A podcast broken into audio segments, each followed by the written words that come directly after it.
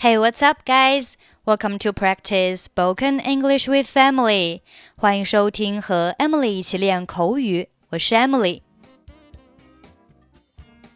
Today's topic is riding a bicycle. Now let's listen to the conversation.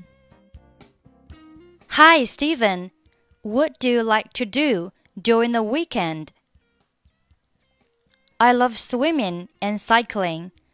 On Saturday morning, I usually ride my bike around the city or along the country road for almost two hours. That's great. I think they do you a lot of good. Sure, they do. But why do you choose cycling at first? Because it is convenient and good for environmental protection. You're really a good citizen. That's what I can do. Okay, let's take a look at the conversation. Hi, Steven. What do you like to do during the weekend?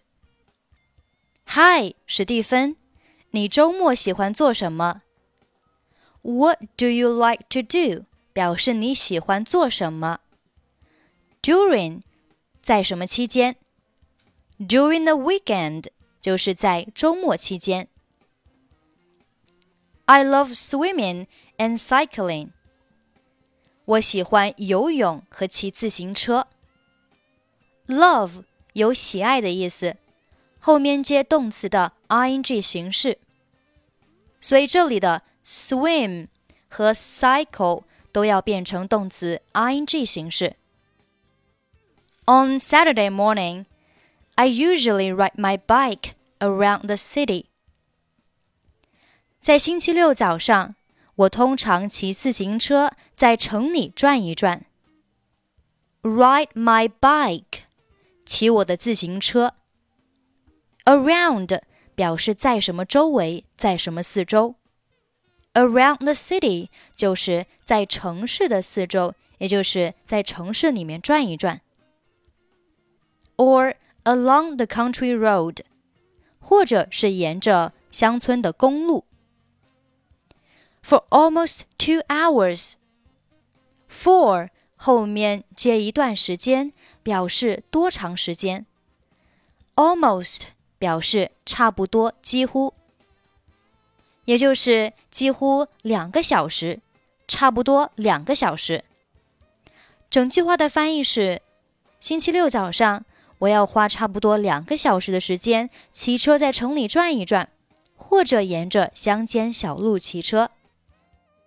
That's great. I think they do you a lot of good. 真不错，我想锻炼对你有很多好处。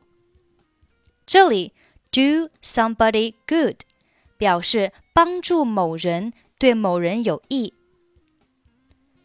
Do you a lot of good 就是对你有很多好处。Sure they do，确实是。这句话的完整表达应该是：Sure they do me a lot of good。因为上面已经出现了，所以下面可以省略掉。我们继续往下看。But why do you choose cycling at first？ 但是最初你怎么会选择骑自行车？Choose 表示选择，at first 表示最初、起初。Because it is convenient and good for environmental protection.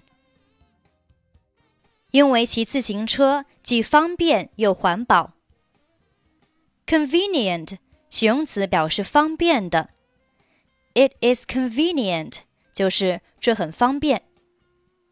后面的 good for 表示对什么有好处。Good for environmental protection 就是对环境保护有好处。骑自行车既方便又能够保护好环境。You are really a good citizen。你真是个好公民。 citizen 名词表示公民。That's what I can do。这是我能做的。Hi, Steven. What do you like to do during the weekend? I love swimming and cycling. On Saturday morning, I usually ride my bike around the city or along the country road for almost two hours. That's great. I think they do you a lot of good. Sure, they do.